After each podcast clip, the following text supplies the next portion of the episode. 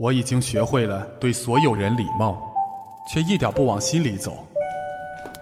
王总早。我像一只鼠标，被按；我像一条流水线，每天循环着。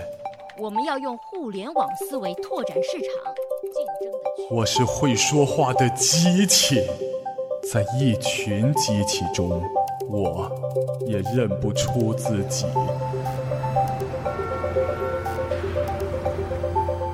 直到这是哪儿？我变成了一个少年，在花海里奔跑的少年。向日葵扬起笑脸，在风中跳舞。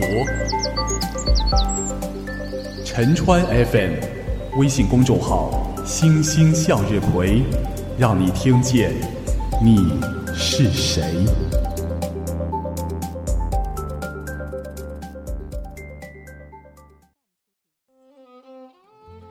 你好，听众同志，欢迎来听我的有声日记。今天节目的一开始，还是要欢迎一群新朋友哈，就是在福建区域自媒体分享会上添加了“星星向日葵”微信公众号的新朋友们。这一次会挺特别的，有一个游戏环节是击鼓传花。我开始觉得每个人手上停留的时间很短。轮到我的机会也不大吧？结果，当这个花，也就是当时的一个公仔到了我手里的时候，我突然发现前后左右人坐的很空，距离很远，想要传给下一个人的时候传不过去了，不知道传到哪里。慌乱之中，我又递给了刚才传给我的人，然后他马上摆手说：“不对呀，我传给你，你不能马上传给我。”我这才意识到，哦。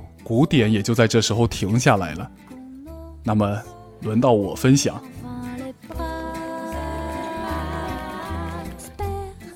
击鼓传花这个游戏很有意思哈。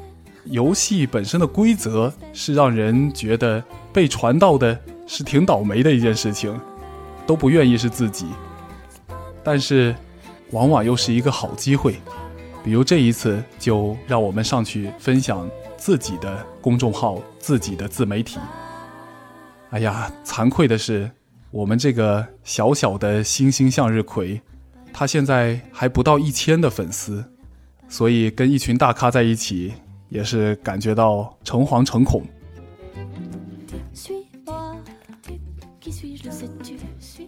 其实真的是很谢谢现在正在听节目和一直在听节目的你。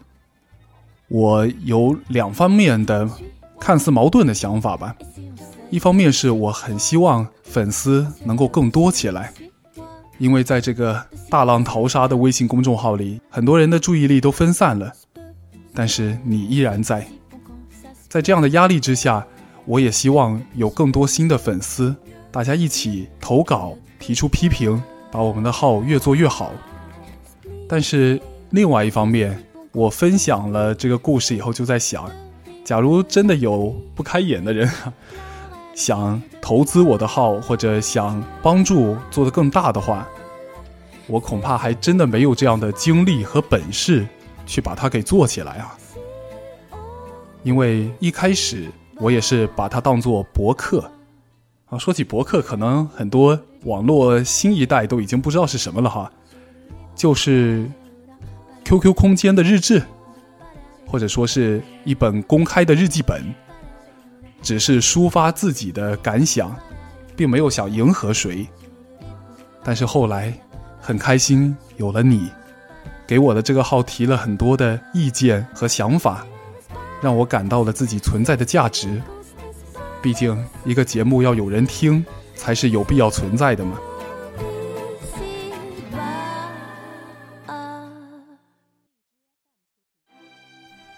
星期天我又搞了一次听友见面会，为此还失去了一次小峰峰说的非常精彩的相亲活动的机会，但我觉得值得呀。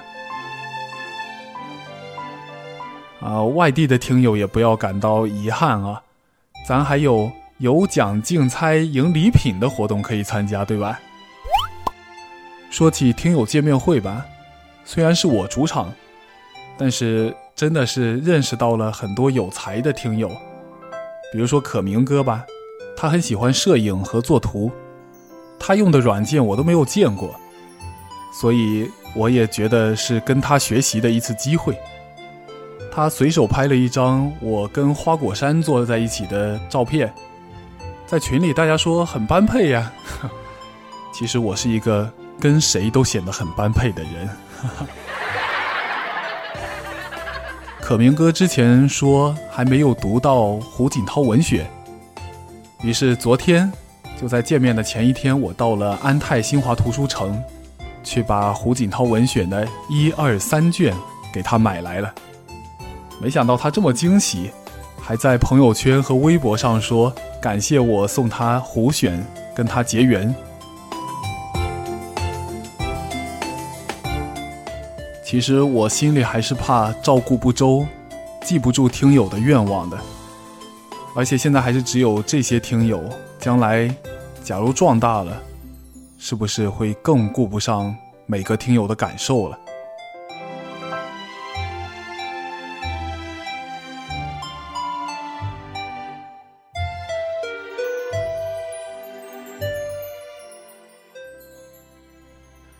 是的，生活就是这么的矛盾。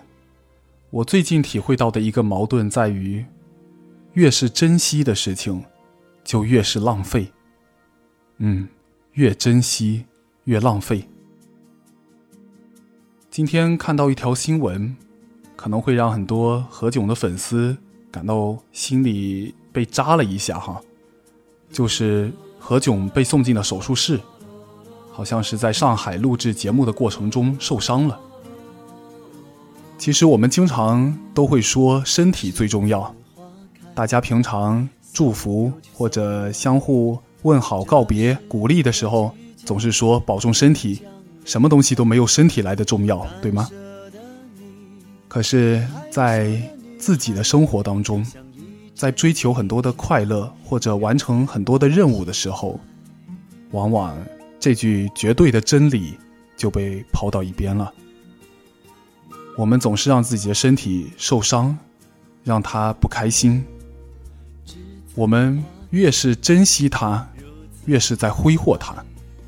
挥挥手告别，欢乐和无奈，光阴好像流水飞快，日夜夜将我们。青春灌溉。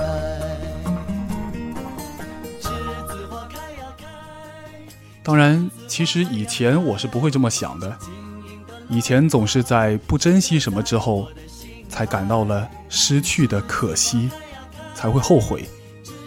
就在上周跟赖同学一起吃午饭的时候，他偶然提起，你们三名的女生好像颜值挺高的哈。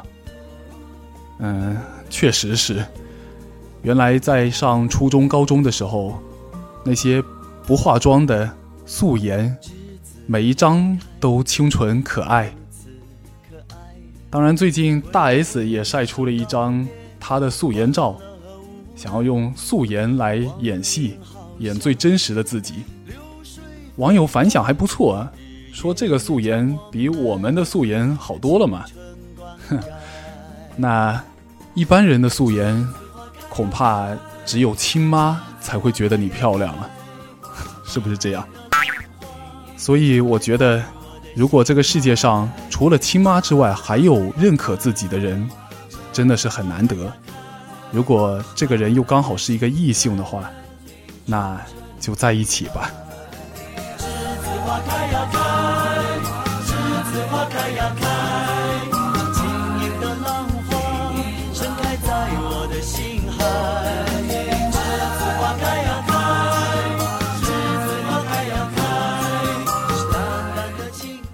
在一起这个话可能会虐单身狗，但是没关系，我也是单身狗啊。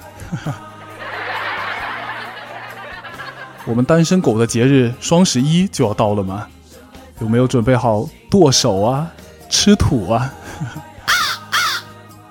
说起这个双十一，我想再分享一个今天的事情吧，就是我在洗衣服的时候，突然发现，在墙角还有一瓶金仿的这个这叫什么柔顺剂，但是看一下现用日期，到二零一五年就过期了。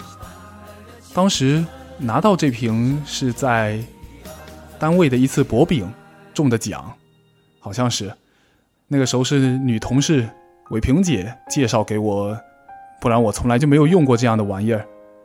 看到是说能够保护衣服哈，让色彩鲜艳如新。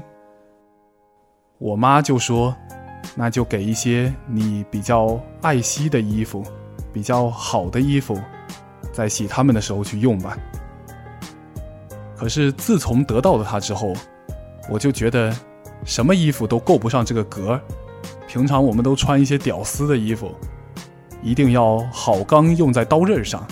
一直在等待着有好衣服要拿去洗的时候去用它。你们可能都觉得我我太屌丝了哈，这个柔顺剂有什么东西？你们经常用是不是？嗯，但反正我的想法，当时真实的想法就是这样的。结果呢，这瓶就一直用到了今年，还用不到一半。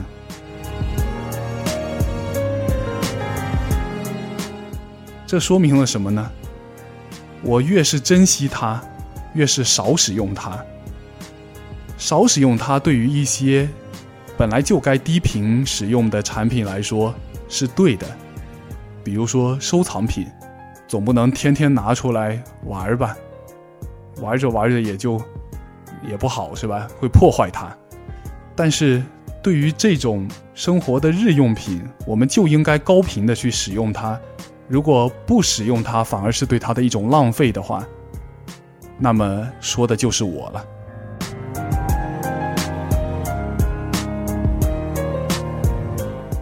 你是不是也有这样的经历？就是在整理冰箱或者是整理储藏柜的时候，才发现要扔掉好多宝贝的东西。你原来是想把它留在。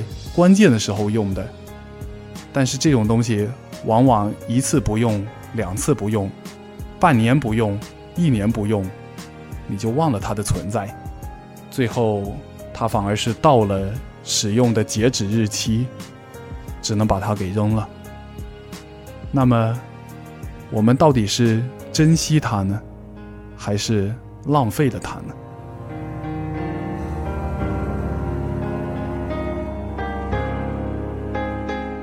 所以双十一到了，也提醒一句：你现在觉得很需要、很想购买的东西，将来就能保证不会浪费吗？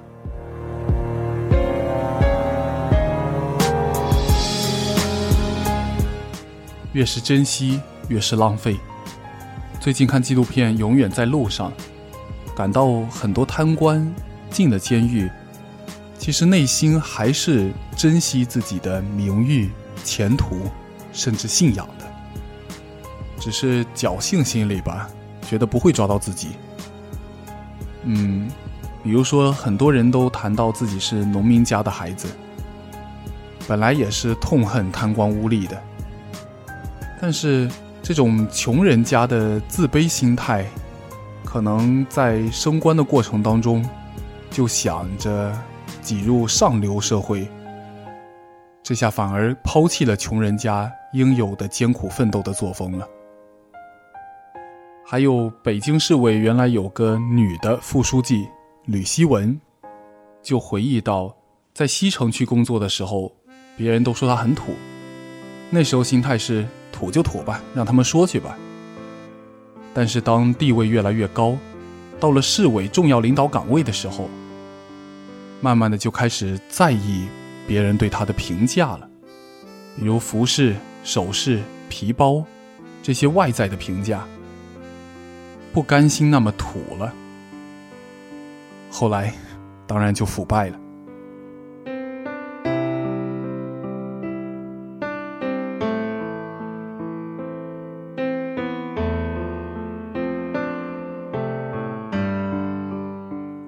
说到越珍惜越浪费。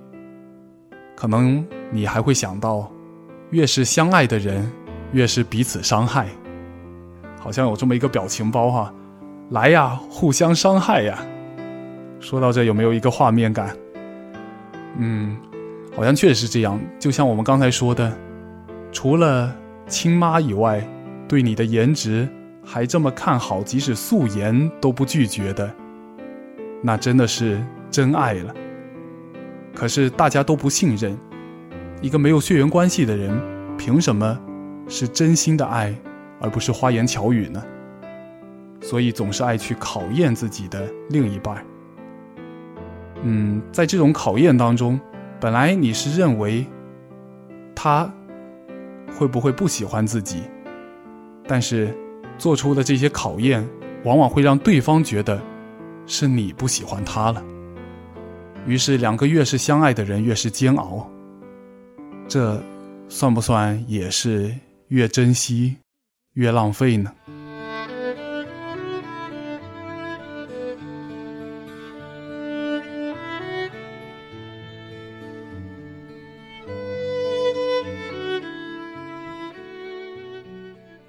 当然，我说这话，圆圆姐会提意见啊。没有谈恋爱，没有结婚。没有资格说这样的话。其实对朋友也有这样的相爱相杀吧。同样是我们听友群里的黄伟和郑斌两个我的学长，他们经常会拆对方的台。其实这才说明他们是铁哥们儿，什么样的坏话都不能够把他们的友谊拆散。都能够袒露自己最真实的想法给对方，但是啊，到了群里，居然现在会变成有一个人在群里，另一个人就待不下去了。当然，他们之间肯定没有什么关系，私底下都是好朋友。但是给群里的其他网友看来，啊，这两个人是不是又吵架了？就会特别的担心他们。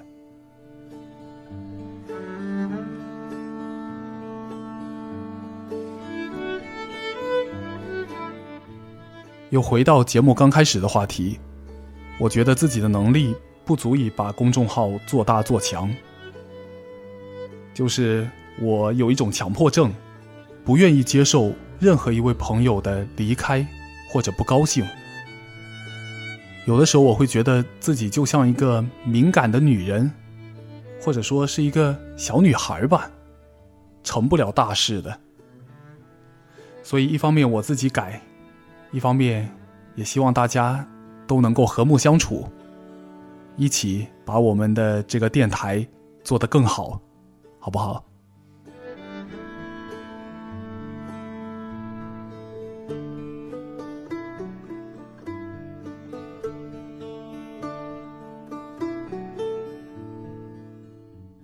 今天的节目你有什么意见？欢迎在底下写留言。如果你喜欢的话，也欢迎把它转发到朋友圈。好的，最近的事儿就先说到这儿，明天还有明天的事儿。朋友，再见。